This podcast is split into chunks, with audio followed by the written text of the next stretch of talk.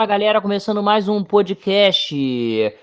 Obrigado pelo carinho, obrigado pela audiência. Tite convoca a seleção brasileira para os duelos contra o Paraguai e Equador e volta a chamar Gabigol e Daniel Alves. Lucas Veríssimo ganha vaga entre os zagueiros e é surpresa na lista. Primeira convocação do zagueiro.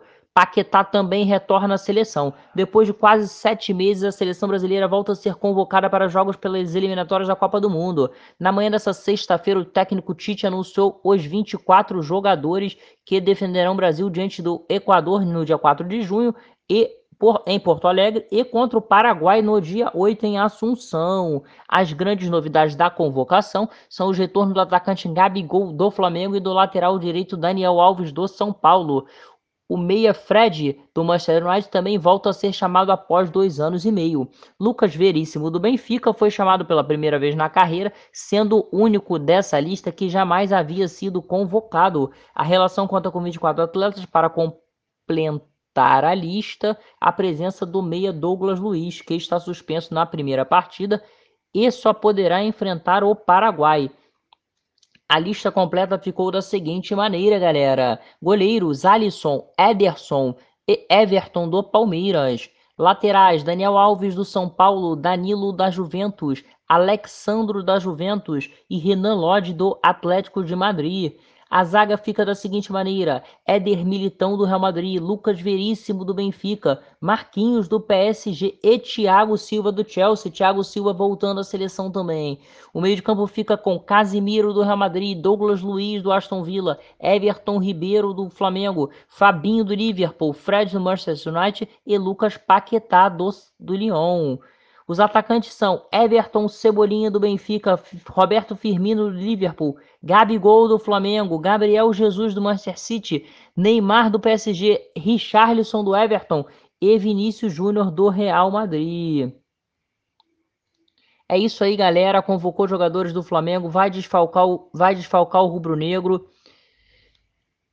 Vamos ver como é que vai ficar. Não sei se a CBF vai adiar os jogos do Flamengo vai desfalcar nas, primeiras, nas duas primeiras rodadas do Brasileirão e no duelo de ida da terceira fase da Copa do Brasil, talvez também no confronto de volta.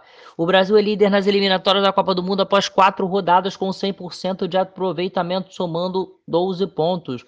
Nos primeiros jogos foram quatro vitórias, superou a Bolívia por 5 a 0, Peru 4 a 2, Venezuela 1 a 0 e Uruguai 2 a 0.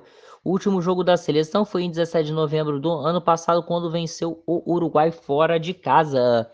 O Brasil voltaria a campo em março deste ano para enfrentar Colômbia e Argentina pela quinta e sexta rodada das eliminatórias, porém foram adiadas por conta do agravamento da pandemia do coronavírus. É isso aí, galera. Vamos ver como é que vai ficar essa seleção.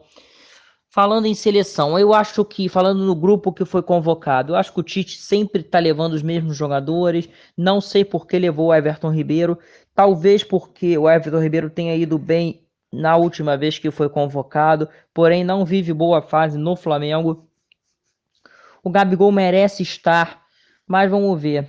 Merece estar na lista e tem, tem que ser titular absoluto. De resto, a mesma panelinha de sempre, né? Gabriel Jesus, Richarlison talvez o Cebolinha também. Seleção muito paneleira, como sempre. Mas eu gostei de alguns nomes. Óbvio que os goleiros têm que ser esse, esses mesmos. Alisson, Ederson e o Everton do Palmeiras. Do Palmeiras. A lateral, Daniel Alves voltando. Não tem outro nome, galera. Não tem. Essa é a realidade. Não tem outro nome. É Daniel Alves porque a lateral é uma carência e o Daniel Alves joga muito na seleção. Vamos torcer aí. Verde e amarelo em campo no próximo mês de junho, 4 e 8. Fiquem com Deus. Até a próxima. Valeu!